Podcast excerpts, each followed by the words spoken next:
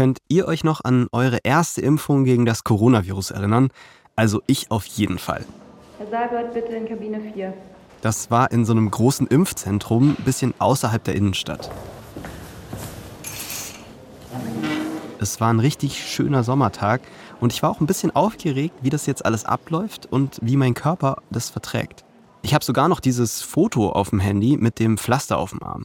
Ich war super happy, als das mit dem Termin geklappt hat, weil ich so schnell wie möglich wieder mehr Freiheiten in meinem Leben wollte. Und ich wollte mich auch so gut es geht gegen das Virus schützen. Ganz ähnlich ging es auch Josef, mit dem ich heute spreche. Ich war sogar sehr glücklich darüber, dass ich relativ früh dran gekommen bin. Vor dem eigentlichen Impfen, da gab es ein Aufklärungsgespräch. Aber ich habe mir ehrlicherweise nicht so viele Gedanken um Nebenwirkungen gemacht. Klar habe ich mitbekommen, dass einige Menschen heftiger und andere weniger stark reagiert haben, mit Schmerzen am Arm, leichten Erkältungssymptomen, sowas.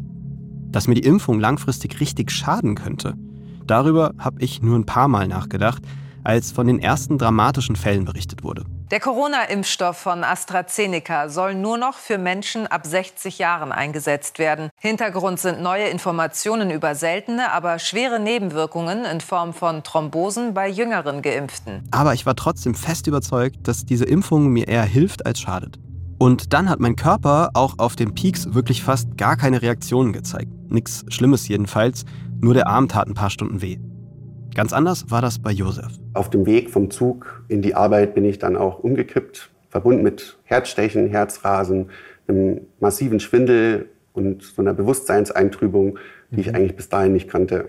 Er ist einer der sehr wenigen Menschen in Deutschland, die nach der Impfung nicht mehr normal leben können, weil sie krank geworden sind durch ein Mittel, das sie eigentlich genau davor schützen sollte. Ich habe ehrlich gesagt ja, viel geweint, wenn ich an meine Zukunft gedacht habe habe ich mich eigentlich nur noch im Bett gesehen und komplett abgeschnitten ist. Und davor hatte ich dann tierische Angst. Ich bin Frank und in meinem Gespräch mit Josef ist mir klar geworden, wie schwierig es ist, wenn man nicht nur krank ist, sondern sich dafür ständig rechtfertigen muss. Wenn du das Gefühl hast, dass Ärztinnen und Ärzte dich nicht ernst nehmen. Oder wenn kaum jemand etwas über deine Erkrankung weiß und niemand zuverlässig helfen kann. Was, gibt einem dann noch Hoffnung? Das ist die Frage. Ein Podcast von Funk.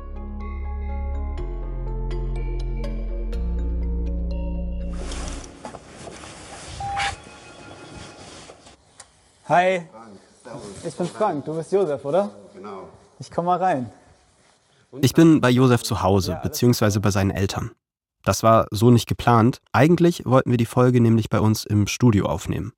Aber dann schickt uns Josef kurz vor der Aufnahme eine Nachricht. Hallo, Servus. Ich wollte mich nochmal melden und wollte nachfragen, ob es vielleicht möglich wäre, den Termin nochmal um eine Woche zu verschieben. Ich war ja jetzt letzte Woche relativ oft beim Arzt und in der Klinik und jetzt hat es mich heute ordentlich zerlegt, heute Nacht. Und ich glaube, ich packe das die Woche nicht. Ich fahre jetzt auch erstmal zu meinen Eltern. Die kümmern sich ein bisschen um mich und fahren mich dann eventuell auch zu euch oder im schlimmsten Fall, dass wir es dann eben bei meinen Eltern machen. Und weil Josef eine Woche später immer noch ziemlich schlapp war, habe ich ihn bei seinen Eltern besucht. Josef hat das Post-Vax-Syndrom diagnostiziert bekommen. Das bedeutet, dass er langanhaltende Beschwerden nach einer Impfung hat. In seinem Fall der Impfung gegen das Coronavirus. Hier an dieser Stelle will ich noch mal was klarstellen. In diesem Podcast wollen wir nicht darüber diskutieren, ob es sinnvoll ist, sich impfen zu lassen. Es geht darum, Menschen Aufmerksamkeit zu schenken, wenn sie erzählen, dass sie krank sind. Menschen, die sich nicht gesehen und gehört fühlen von der Medizin, aber auch von Politik und Gesellschaft. Wann würdest du denn sagen, ist für dich ein guter Tag und wann ist es ein schlechter Tag? Also ein guter Tag ist für mich, wenn ich nicht den ganzen Tag im Bett liege, vielleicht auch mal einen Kaffee trinken gehen kann, einkaufen gehen kann oder jetzt wie heute hier bei meinen Eltern sitzen kann und mit euch ein bisschen quatschen kann. Aber ja, das ist ein guter Tag. Mhm. Also heute ist eher ein guter Tag. Ja. Und was bedeutet das, wenn es ein schlechter Tag ist? Ein schlechter Tag bedeutet, dass ich wirklich von morgens bis abends im Bett liege, gerade so zur Toilette gehen kann oder mir was zu trinken holen kann und dann gleich wieder zurück ins Bett. Habe Schmerzen in den Beinen, habe so ein Krankheitsgefühl, als hätte ich Grippe, allerdings ohne Fieber und das zieht sich dann manchmal über Wochen. Josef ist 30 und wirkt sehr ruhig auf mich, gelassen. Zu dem Zeitpunkt kann ich noch nicht so wirklich beurteilen, ob das daran liegt, dass er einfach sehr müde ist oder ob das seine Art ist. Wenn wir mal zurückspringen, so zum Beginn der Corona-Pandemie, ne? also so 2019, 2020, so, wie sah da dein Leben aus? Da bin ich gerade fertig mit dem Studium geworden, habe angefangen zu arbeiten, bin viel in Urlaub gefahren, habe mich mit Freunden getroffen. Also super aktiv. So. Ja, habe auch ab und an mal Sport gemacht Ja. und war, war einfach viel unterwegs. Als dann die erste Impfung entstanden ist und klar war, du kannst dich auch impfen lassen, äh, wie war dein Gedankengang? Also war das sofort war- klar für dich, das zu machen? Oder? Das war sofort klar für mich. Ich war sogar sehr glücklich darüber, dass ich relativ früh dran gekommen bin. Das war schon im April. Da waren ja meistens noch Ältere dran oder Leute, die in der Pflege arbeiten oder so.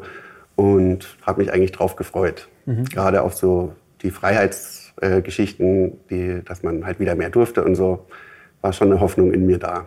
Und hattest du da Bedenken auch vor der Impfung? Mm, Eigentlich überhaupt nicht. Also Ja. ich habe schon mit so einer leichten Impfreaktion gerechnet und Bedenken hatte ich aber nicht wirklich. Josefs erste Impfung verläuft ziemlich problemlos. Eins, zwei Tage hat er Fieber, aber sein Leben geht normal weiter. Bis er die zweite Impfung bekommt. Diesmal von einem anderen Hersteller. Eigentlich ging das so weiter wie bei der ersten Impfung auch.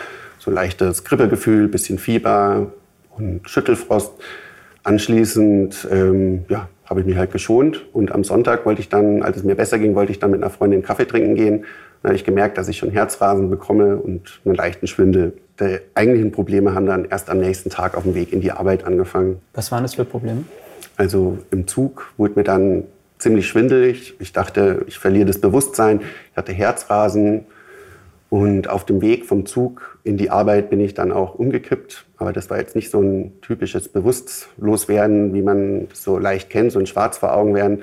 Es war verbunden mit Herzstechen, Herzrasen, einem massiven Schwindel und so einer Bewusstseinseintrübung, die ich eigentlich bis dahin nicht kannte. Und was hat das für Gedanken in dir ausgelöst?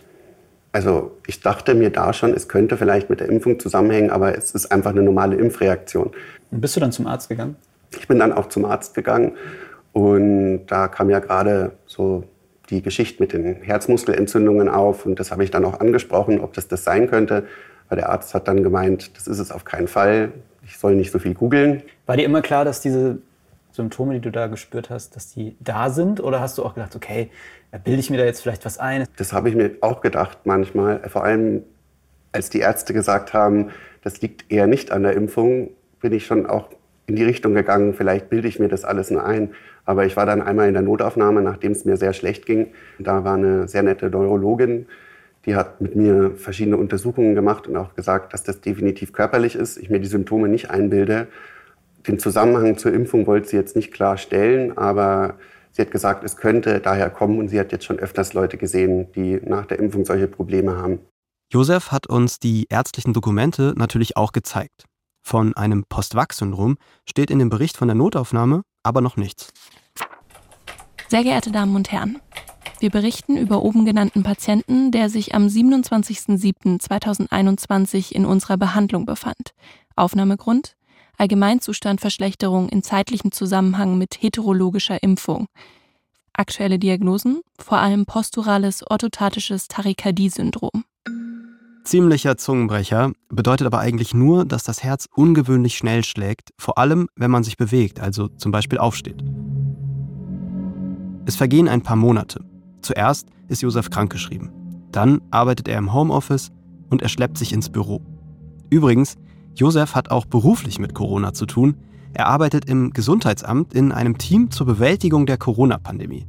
Ganz langsam geht es ihm besser und er kommt nach vier Monaten wieder in sein altes Leben zurück. Aber dann steht eine neue Entscheidung bevor. Lasse ich mich noch ein drittes Mal impfen? Hast du da die Gedanken drüber gemacht, mache ich das jetzt überhaupt, wenn die andere mir schon so schlecht getan hat? Also den Gedanken habe ich schon gehabt. Allerdings bin ich zu dem Entschluss gekommen, ich lasse mich jetzt impfen, weil bis dato war ja noch nichts von meinen Symptomen bekannt. Also es war nicht sicher, dass es wirklich von der Impfung kommt. Ich hatte ja niemanden, der mir gesagt hat, lass dich nicht impfen, du hattest solche Probleme. Das war ja damals noch nicht so anerkannt. Und ich dachte, vielleicht habe ich mich nach der Impfung zu schnell belastet, dann werde ich mich das nächste Mal einfach mehr schonen. Habe mir eine Woche Urlaub genommen. Und ja, es war natürlich auch so ein bisschen der gesellschaftliche Druck da. Gerade wenn man essen gehen wollte, hat man einen 2G-Nachweis gebraucht und musste sich boostern lassen, sonst hätte man einen Test gebraucht. Und dann habe ich mich halt dazu entschieden, ja, ich mache das. Und dann kamen aber alle Symptome zurück, die ich auch nach der zweiten Impfung hatte. Allerdings war das ein bisschen schleichender. Nicht so von jetzt auf gleich, dass es mich umgehauen hat, sondern es ging so über eine Woche, mhm. wurde es immer stärker und ja, dann war alles wieder da und das hat sich dann auch über drei, vier Monate immer weiter verstärkt. Also bis ich dann meinen ersten richtig krassen Crash hatte im März. Jetzt stellt ihr euch vielleicht die Frage, wie häufig sowas passiert. Es gibt bislang nur sehr, sehr wenige Studien, die sich mit dem Krankheitsbild von Josef beschäftigen. Das Paul-Ehrlich-Institut, das Bundesinstitut für Impfstoffe, überwacht die Lage, hat aber bislang kein Risikosignal für diese Art von Nebenwirkungen gegeben. Nur ca. 0,02 bis 0,03 Prozent der Geimpften haben schwerwiegende Impfreaktionen, sagt das Paul-Ehrlich-Institut. Die Symptome von Post-Vac und Long-Covid sind sehr ähnlich. Von Long-Covid haben aber die meisten von euch wahrscheinlich schon häufiger gehört. Das liegt auch daran, dass Menschen deutlich häufiger an Long-Covid erkranken als an einem Post-Vac-Syndrom. Kannst du beschreiben, was bei so einem Crash passiert, wie sich das anfühlt? Man wacht mit Lähmungsgefühlen oder Muskelschmerzen auf, fühlt sich, als hätte man eine Grippe, ist total schwach, kommt kaum mehr aus dem Bett und das zieht sich dann teilweise Tage bis hin Wochen. Also das war schon ein schleichender Prozess, mhm. aber ich bin irgendwann mal nach einem Wochenende, habe ich dann montags festgestellt, dass es einfach nicht mehr geht, dass ich nicht mehr arbeiten kann, ich kann mich nicht mehr bewegen, ich kann nicht mehr rausgehen, ich kann nicht mehr denken, es ging einfach gar nichts mehr, es, weil mein Körper war wie gelähmt. Mir würde das totale Angst machen. Ne? Mir würde das totale Angst machen, aufzuwachen und das Gefühl zu haben, so vorgestern, gestern war doch noch alles okay und jetzt. Man fragt sich halt die ganze Zeit, was passiert, ob, das, ob man gleich stirbt oder mhm. an was das liegen könnte. Man ist halt einfach total hilflos. Ich habe mich teilweise auch geschämt in dem Moment, weil ich mir dachte, von außen ist das gar nicht so klar ersichtlich, wie es mir geht und ich liege jetzt hier nur im Bett und kann nichts machen. Und dann habe ich mich geschämt. Die Wut und die Verzweiflung, das kam erst später, als ich dann wirklich auf Biegen und Brechen versucht habe, Hilfe zu bekommen. Wie hart dieser Weg war, das erzählt mir Josef später noch. Du hast dich dafür geschämt, dass du nur im Bett liegst. Ja. Aber gab dir, hat dir irgendjemand das Gefühl gegeben, dass du, dass das was Eigentlich hat mir niemand das Gefühl gegeben, aber ich bin 30 Jahre alt, zu dem Zeitpunkt war ich 29. Ich bin mit dem Studium fertig, bin jung, eigentlich fit. Und eigentlich würde man ja denken, da sieht das Leben anders aus. Und mhm. ich habe mir dann schon phasenweise auch selbst ein bisschen die Schuld gegeben, dass ich es nicht auf die Reihe kriege. Aber dass du was nicht auf die Reihe kriegst? Zu leben, wieder rauszugehen, zu funktionieren. Man merkt ja auch so, dass draußen das Leben so weitergeht ne? und alle ihre Freiheiten langsam wieder zurückbekommen und genießen. Und du liegst im Bett und fühlst dich schlapp und kannst das gar nicht. Ne? Ja. Was du dir ja so gewünscht hast, deswegen hast du dich auch impfen lassen. Mhm. Genau. Das ist ja also wahrscheinlich sehr bedrückend. Ja, das war schon bedrückend. In der Zeit sind auch viele Tränen geflossen. Auch wenn ich dann mal abends unterwegs war und nach Hause gegangen bin, also wenn ich eine Freundin besucht habe zum Serienschauen, wenn an einem guten Tag, wenn es funktioniert hat, dann habe ich irgendwo meine Nachbarn oder Freunde in Bars sitzen sehen, bin ich dann irgendwann schon Umwege gegangen und habe mich quasi versucht, vor denen zu verstecken, damit die mich nicht sehen und mich fragen, ob ich mich dazusetzen will, mhm. weil das in dem Zeitpunkt, zu dem Zeitpunkt gar nicht funktioniert hätte. Mhm. Freunde, die, die schreiben einem dann ja wahrscheinlich irgendwann mal so, hey, lass mal wieder was unternehmen und was ist eigentlich los und so. Was hast du denen geschrieben? Ich habe mir ganz oft Ausreden einfallen lassen, weil wenn man immer schreibt, oh, mir geht's nicht gut und bisher noch nichts wirklich genau diagnostiziert ist, wollte ich halt nicht, dass irgendwann mal irgendwie jemand was sagt. Und dann habe ich halt oft gesagt, ich bin bei meinen Eltern oder ich kann nicht, ich muss was anderes machen oder sowas. Mhm. Obwohl das eigentlich gar keinen Grund dafür gab, weil alle meine Freunde mich total unterstützen und mich auch, wenn es mir schlecht geht, besuchen kommen und einkaufen gehen und mir von Anfang an geglaubt haben. Josef hat da viel Glück. Nicht nur hat er Freundinnen und Freunde, die ihn unterstützen, auch seine Familie steht voll hinter ihm. Hi. So, meine Mama. Du bist die Mama? Ja, ich bin die Mama. Grüß dich, Frank. Christine. Hi. Schön, dich kennenzulernen. Ich stehe jetzt in der Wohnküche in Josefs Elternhaus. Vor mir seine Mama Christine. Die beiden zeigen mir jetzt erstmal, wo Josef den größten Teil seiner Zeit verbringt. Der beste Platz ist tatsächlich hier unten okay. auf der Ofenbank. hier so mein Stammplatz zu Hause. Und die Mama kann mich ein bisschen versorgen. Ja. Immer wenn es ihm nicht so gut geht, kommt er zu seinen Eltern. Deswegen war er auch die letzten Wochen schon da. Josefs Mutter kümmert sich um ihn. Es gibt ein großes Haus mit genügend Platz und emotionale Unterstützung von der ganzen Familie. Da ist mir aufgefallen, es ist ja nicht selbstverständlich, dass jemand ein Umfeld hat, das einen so sehr supportet. Bei mir wäre das vermutlich ähnlich. Aber das ist schon ein Privileg. Menschen, die einen zum Arzt fahren, die mal für einen einkaufen, wenn es besonders schlimm ist. Und, das darf man auch nie vergessen, die finanziell unter die Arme greifen, wenn Behandlungskosten in die Höhe schießen. So wie bei Josef. Manche verlieren wegen ihrer Erkrankung den Job und haben dann so gut wie gar nichts übrig, um noch Geld in ihre Gesundheit zu investieren. Josef plant im Moment eine Therapie für sich und die ist ziemlich teuer. Alleine könnte er das vielleicht gar nicht stemmen. Dazu später mehr. Wie genau unterstützt du denn den Josef? Er weiß einfach, wir sind da. Wir telefonieren eigentlich täglich. Wir WhatsAppen immer mal wieder. Gell? Und wenn irgendwas ist, melde dich. Das ist was, was ich auch äh, so im Gespräch mit dir total gespürt habe, dass da die, die, familiäre Unterstützung total da ist und der Zusammenhalt und mhm. dass er nicht das Gefühl hat, er ist umgeben von Menschen, die ihn nicht verstehen und irgendwie so, ne, die ihm dann nicht zur Seite stehen. Und ich glaube, das ist super wichtig, um da so die Kraft zu behalten. Mhm. Das denke ich auch. Das, und das ist aber auch wichtig für uns alle. Einfach dieses Gefühl, dass wir wissen, wir können wenigstens auf der Ebene für ihn da sein, wenn wir schon nichts machen können. Josef hat ja vorhin schon erzählt, dass er oft das Gefühl hatte, von Ärztinnen und Ärzten nicht ernst genommen zu werden. Seine Mutter merkt aber schnell, dass etwas nicht stimmt man hat es ja einfach gespürt. Ich kenne ja mein Kind. Ich kenne den jetzt 30 Jahre. Ich weiß, was der Josef für einer ist. Der Josef ist ein Sonnenschein gewesen als Kind. Immer. Also der hat, der hat auf, auf andere Menschen gewirkt. Also der hat alle sofort äh, das Herz geöffnet. Gell? Mhm. Das ist so ein Strahlemann gewesen. Und, und den hat sie jetzt so niedergebügelt. Also, das hat ihm, also das setzt ihm brutal zu. Er ist kraft- und saftlos geworden. Gell? Und also er macht mir große Sorge und weil es ihm einfach so schlecht geht. Wie ist es für dich, das zu hören? Ja, nicht so schön. Man erzählt ja dann auch oftmals nicht alles zu Hause. Vor allem lässt man so ganz schlimme Details manchmal weg, wenn man ja auch die Eltern nicht belasten will.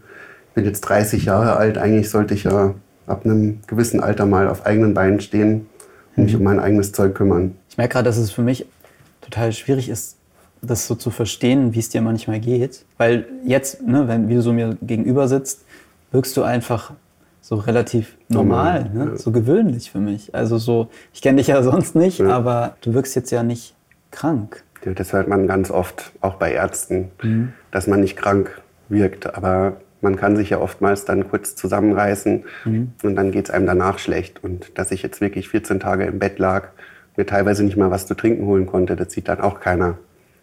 Also was ich da jetzt raushöre, ist auch, dass du dich da so ein bisschen, also nicht so guten Händen erstmal gefühlt hast ja. mit der Behandlung. Also eigentlich in gar keinen Händen, würde ich sagen. Mhm. Also, Warum war das so?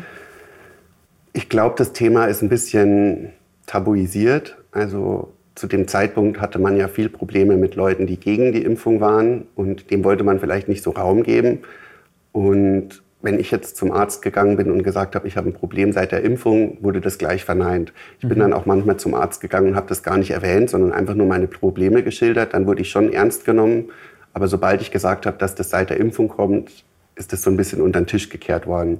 Ja, das war halt schwierig. Und hattest du da das Gefühl, du wirst irgendwie abgestempelt als Impfskeptiker oder? Mm, von manchen Ärzten glaube ich schon. Ja. Mhm. Aber das bist du nicht? Nee, das bin ich überhaupt nicht. was haben die Ärzte bis dahin denn gesagt, wo, was das sein könnte?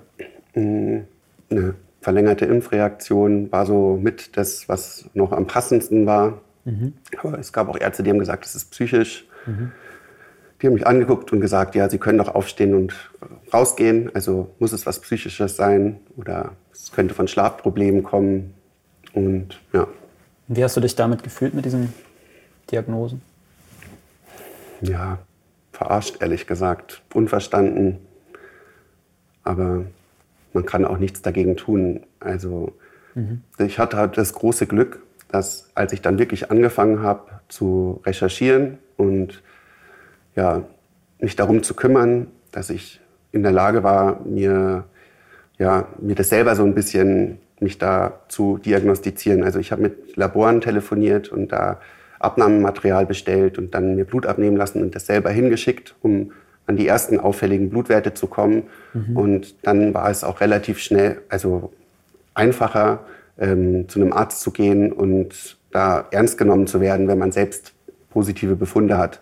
Also ja schon relativ krass, ne, dass du dich so da reingefuchst hast, dass ja. du dich selbst mit deinen Blutwerten und was man da für Auffälligkeiten finden könnte und so weiter beschäftigen musst. Ja, man hat keine andere Wahl. Auch heutzutage hat man immer noch keine andere Wahl. Also man kann zu keinem Arzt gehen und sagen, ich habe Impfprobleme oder nur sehr vereinzelt zu Ärzten gehen und sagen, ich habe Impfprobleme, weil man einfach nicht ernst genommen wird. Ich bin in einer Selbsthilfegruppe, da sind 30 Leute drin mhm. und die sitzen immer noch bei ihren Hausärzten und bekommen keine Behandlung, keine speziellen Blutwerte. Die müssen das auch alles selber machen. Normalerweise gehe ich zum Arzt, kriege eine Diagnose und dann kriege ich was aufgeschrieben, was mir hilft. So. Ja. Bei dir ist es anders. Und das stelle ich mir irgendwie schwierig vor, damit klarzukommen, weil man ja nicht weiß, so wird es dadurch besser, brauche ich was anderes, gibt es vielleicht eine Therapie, die noch gar nicht erfunden ist. Ne? Also so irgendwie damit umzugehen, mit dieser Ungewissheit, mit dieser Hilflosigkeit, das stelle ich mir schwierig vor. Also ich stelle es mir vor allem für die schwierig vor, die nicht die Energie haben oder die Möglichkeiten, das alles zu recherchieren, die vielleicht in keiner Stadt wohnen, die die passenden Ärzte parat haben oder nicht das Geld haben. Mhm. Und die sind wirklich komplett noch am Anfang und haben teilweise noch nicht mal irgendwelche Medikamente gegen ihre Herzprobleme bekommen. Mhm. Man muss halt eigentlich sein eigener Arzt sein und eigentlich ist man krank und will es auch einfach nur krank sein und Hilfe bekommen. Ärztinnen und Ärzte sind verpflichtet, Impfnebenwirkungen zu melden. Dafür müssen sie aber erstmal sicher feststellen, dass die Symptome der Patientinnen und Patienten auch wirklich von der Impfung kommen. Das dauert natürlich und ist für sie auch schwer klar zu bestimmen. Sie sind darauf ja auch nicht spezialisiert und selbst die Forschung weiß ja bisher wenig über diese Erkrankung. Alle Meldungen werden beim Paul-Ehrlich-Institut nochmal geprüft, egal ob sie von Betroffenen selbst kommen oder von Arztpraxen. Bisher waren die eingegangenen Meldungen aber offenbar noch nicht ausreichend, um ein Risikosignal auszusprechen. Wann war das erste Mal, dass du dich bei einem Arzt so richtig gesehen gefühlt hast? Mhm. Und auch mit deinen Symptomen, so dass du das Gefühl hattest, okay, da habe ich das Gefühl, der Mensch versteht, also was mir das fehlt. erste Mal, als jemand mich komplett verstanden hat, das ist noch gar nicht so lange her. Das mhm. war im September. Da bin ich zu einem Kardiologen gefahren ähm, in der Oberpfalz und dessen Frau hat auch Postwachs-Syndrom und der beschäftigt sich damit und versucht auch den Betroffenen zu helfen. Und bei dem war ich. Ich musste gar nicht viel erzählen. Der wusste genau, was los ist. Der hat mir einen tollen Befund geschrieben. Der hat mir Therapieoptionen aufgezeigt. Und der war wirklich das erste Mal jemand, der mich vollumfänglich verstanden hat, bei dem ich mich nicht rechtfertigen musste. Und der hat mir da sehr geholfen. Mhm. Also er hat dir die Diagnose gestellt, Postwachstum. Genau. Wie war das für dich, das das erste Mal zu hören? Also ich hatte davor schon Krankschreibungen, auf denen ich wegen der Corona-Impfung krankgeschrieben wurde mhm. und Überweisungen bekommen, auf dem Postwachs stand, aber noch nie einen schriftlichen Befund, auf dem das wirklich drauf stand. Und ja, in dem Moment war das so dämlich das klingt, ein Erfolgserlebnis, weil man sich das ja selber schon gedacht hat. Allerdings ist es auch total doof, sich über eine Krankheit zu freuen. Also ich war schon auch betroffen und ich hatte große Hoffnung, dass ich mit dem Befund jetzt natürlich weiterkommen kann. An mhm. Therapien, dass ich an Kliniken komme und an Behandlung. Mhm. Also du hast dich ja nicht über die Krankheit gefreut, sondern eigentlich über, das, genau. über die Bestätigung eigentlich, oder? Dass ja. dein Verdacht sozusagen. Also das ist schon über ein Jahr, nachdem das alles losging, kam dann wirklich so schwarz auf weiß der Befund. Hat diese Diagnose dir irgendwas gebracht? Ja, würde ich schon sagen. Also, dass ich bei Ärzten weggeschickt werde, passiert nicht mehr. Mhm. Die meisten Ärzte sind relativ offen. Oftmals sagen sie, dass sie davon noch nie gehört haben. Und mhm. wenn ich dann den Befund vorzeige, sind die auch sehr betroffen und helfen können die meisten nicht, aber man wird zumindest ernster genommen. Würdest du nach all dem sagen, du bereust, dass du dich hast impfen lassen? Also an manchen Tagen kommen solche Gefühle hoch, aber ich wusste es vorher nicht. Ich dachte, ich mache das Richtige. Das ist passiert. Es ist einfach so. Bislang gibt es kaum Anlaufstellen für Betroffene. Und wenn, dann sind sie komplett überlastet, weil Menschen aus ganz Deutschland nach einer Behandlung suchen. Bei der Postwag-Ambulanz in der Uniklinik Marburg stehen zum Beispiel rund 3000 Menschen auf der Warteliste. Als die Diagnose gestellt wurde, Postvac, wurde dir da auch irgendwie eröffnet, was du für Möglichkeiten hast, es zu behandeln? Also ich habe mich mit den möglichen Therapien davor schon beschäftigt. Also die Behandlung steht noch aus und das werde ich auf jeden Fall machen, aber mir wird von der Krankenkasse schon quasi zugesichert, dass es nicht bezahlt wird. Mhm. Was ist das für eine Behandlung? Das ist eine Blutwäsche, eine Immunadsorption. Also ich habe schon einige Behandlungen hinter mir, auch schon eine Blutwäsche gemacht, eine Helpapherese. Und die hat mir auch was gebracht. Also vor allem neurologisch geht es mir seitdem besser. Also mhm. ich kann jetzt hier mit euch sitzen, sprechen und das war vorher nicht so drin? Das war vorhin nicht so drin. An guten Tagen ging das auch, aber maximal eine halbe Stunde. Und jetzt ist es deutlich besser geworden. Spürst du im Moment schon irgendwie eine Art von Erschöpfung bei unserem Gespräch? Ja, auf jeden Fall. Josef hat also schon mal eine Blutwäsche gemacht, die ihm ein bisschen geholfen hat. Jetzt will er eine große Blutwäsche machen. Heißt, Josef liegt auf einer Liege und sein Blut wird ausgewaschen. Es fließt aus einer Vene am Arm heraus in einen Apparat, der das Blut von bestimmten Bestandteilen reinigt. Danach fließt es am anderen Arm wieder in Josefs Körper hinein. Ob das funktioniert, ist wissenschaftlich ziemlich umstritten. Allerdings ist das alles noch nicht mit belastbaren Studien belegt und deswegen sehr experimentell. Und deswegen zahlt die Krankenkasse genau. das vermutlich auch nicht, oder? Genau. Hast du einen Überblick, wie teuer sowas sein wird? Also die Blutwäsche, die ich da gemacht habe, hat pro Sitzung 1400 Euro gekostet und ich habe drei Sitzungen gemacht. Also wow, okay. Fast 5000 Euro. Mhm. Und die, die du noch machen willst? Die ist deutlich teurer. Da braucht man mindestens fünf Sitzungen und mit dem Filter, mit dem ich das mache, kostet das ungefähr 11.000, 12.000 Euro. Boah. Also ich muss dazu sagen, durch das, dass ich es immer wieder geschafft habe, ab und zu im Homeoffice zu arbeiten, war ich länger vom Krankengeld verschont und habe noch Gehalt bekommen. Und ich mache ja nichts mehr. Also ich gehe nicht essen, ich mhm. bin nicht mehr viel unterwegs, kaufe mir nicht mehr viel. Deswegen konnte ich damit schon einen Großteil der Behandlungen finanzieren. Aber jetzt die große Blutwäsche und auch die letzte Blutwäsche müssen mir meine Eltern unter die Arme greifen. Mhm. Aber das kriegst du gestemmt? Also ich krieg das gestemmt. Ja. ja. Und ich glaube, es gibt ganz viele Menschen, die das vielleicht ne, auch gerne ausprobieren mhm. würden und eben nicht die finanziellen Ressourcen ja. haben. Ich hoffe natürlich, dass das irgendwann mal wieder zurückkommt, das Geld. Mhm. Aber es kann nur zurückkommen, wenn das Verfahren irgendwann anerkannt wird als hilfreich, ne? Ja. Und die Krankenkasse das damit dann übernimmt. Ja. Also ich denke, Geld kommt und geht, Gesundheit nicht. Deswegen versuche ich da nicht an das Geld zu denken. Das klingt jetzt so, als bist du, jetzt gehst du damit so relativ pragmatisch um, aber ich glaube, bestimmt gab es auch Zeiten, wo du total, weiß ich nicht, verunsichert warst, wie es weitergehen soll, oder? Ja, ich denke mir immer, wenn so ein bisschen Hoffnung besteht, dann geht es einem gleich besser. Aber mhm. in den Zeiten, in denen es mir schlecht ging und ich nicht wusste, wie ich rauskomme, da bin ich damit nicht so umgegangen. Aber du würdest sagen, so, du hast immer noch große Hoffnung, dass es dir irgendwann besser gehen wird. Ja. Ich habe auch schon mit Ärzten gesprochen, die gesagt haben, dass es auf jeden Fall einen bleibenden Schaden geben wird, sei es jetzt die Gefäße oder durch die Antikörper an den Organen. Allerdings, man weiß es ja noch nicht. Ich denke mir immer, abgerechnet wird zum Schluss. Also wenn ich alle Behandlungen durch habe und es mir immer noch schlecht geht, dann kann ich mich aufregen. Ich frage mich, wie könnte Josef geholfen werden? Ich glaube, in erster Linie wäre es natürlich wichtig, wenn mehr über das Post-Vax-Syndrom geforscht werden würde. Damit Menschen wie Josef nicht für sich selbst entscheiden müssen, welche Therapie sie noch ausprobieren sollen. Das ist ja auch jedes Mal eine Hoffnung, in die Menschen zum Teil viele tausende Euros investieren, die sich dann vielleicht als Flop herausstellt, wenn sie das Geld überhaupt haben. Ich finde auch gar nicht, dass die Allgemeinheit alle Experimente für jeden zahlen sollte. Es wäre doch viel besser, es würde Studien zu Behandlungsversuchen geben, damit dann die, die wirklich helfen, allen Betroffenen möglich gemacht werden können. Je schneller, desto besser, denn der Leidensdruck, der ist ja enorm hoch und bisher weiß auch niemand, wie sich die Erkrankung im Laufe der Zeit für den Körper entwickelt. Ich will mir gar nicht vorstellen, wie ich mich fühlen würde, wenn ich so wenige Optionen hätte, eine Chance auf Heilung so klein ist.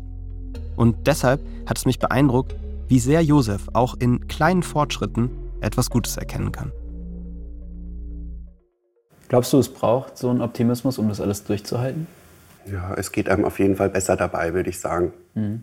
Aber es ist vielleicht auch einfacher für mich, weil ich eben schon an Behandlung gekommen bin. Ich bin einer der wenigen, die Ärzte haben, die einem glaubt, also der einen Arzt hat, der einem glaubt oder schon Therapie beanspruchen konnte. Aber ich kenne sehr viele, die wirklich noch zu Hause liegen und einfach gar nichts bekommen haben. Was gibt dir so die Kraft, dass du deine Hoffnung nicht aufgibst, dass es mal besser wird? Mhm. Ja, dass schon viel erreicht wurde, mhm. Dass vor allem die Betroffenen jetzt sehr aktiv sind, dass solche Gespräche wie heute, dass man Aufmerksamkeit schaffen kann inzwischen, sowas gibt mir Hoffnung. Wir wollen Josef auch weiterhin begleiten. Zu seiner Blutwäsche, in die er so viel Hoffnung setzt. Und das tun wir nicht nur hier im Podcast, sondern auch auf unserem YouTube-Kanal. Schaut da gerne mal vorbei, wir verlinken euch den Kanal in den Show Notes. Und abonnieren nicht vergessen. Was wollt ihr gerne von Josef wissen? Schreibt uns eure Fragen doch gerne mal per Instagram oder schickt uns eine Sprachnachricht an die 0174 274 5065. Dann geben wir die Fragen an ihn weiter, wenn wir ihn zur Blutwäsche begleiten. Bis wir uns nächste Woche wieder hören, noch ein Tipp für die Zwischenzeit, wenn euch das Thema Verschwörungsmythen beschäftigt. Vielleicht kennt ihr auch Personen, mit denen es schwierig ist, über Corona und Impfungen zu sprechen. Dann hört doch mal rein in die Folge von Deutschland 3000 mit dem Soziologen Tobias Meilicke, der in einer Beratungsstelle arbeitet. Der hat einige Tipps, wie man wieder ins Gespräch kommt. Verlinken wir euch in den Show Notes. Macht's gut. Die Frage ist ein Podcast von Funk, von ARD und ZDF. Ich bin Frank Seibert, Autorin dieser Folge Amelie Hörger, Redaktion Theresa Fries und Patrick Abele, Produktion Hanna Meyer das Sounddesign kommt von Benedikt Wiesmeier und Enno Rangnick und die Grafik von Antonia Dengler und Bianca Taube.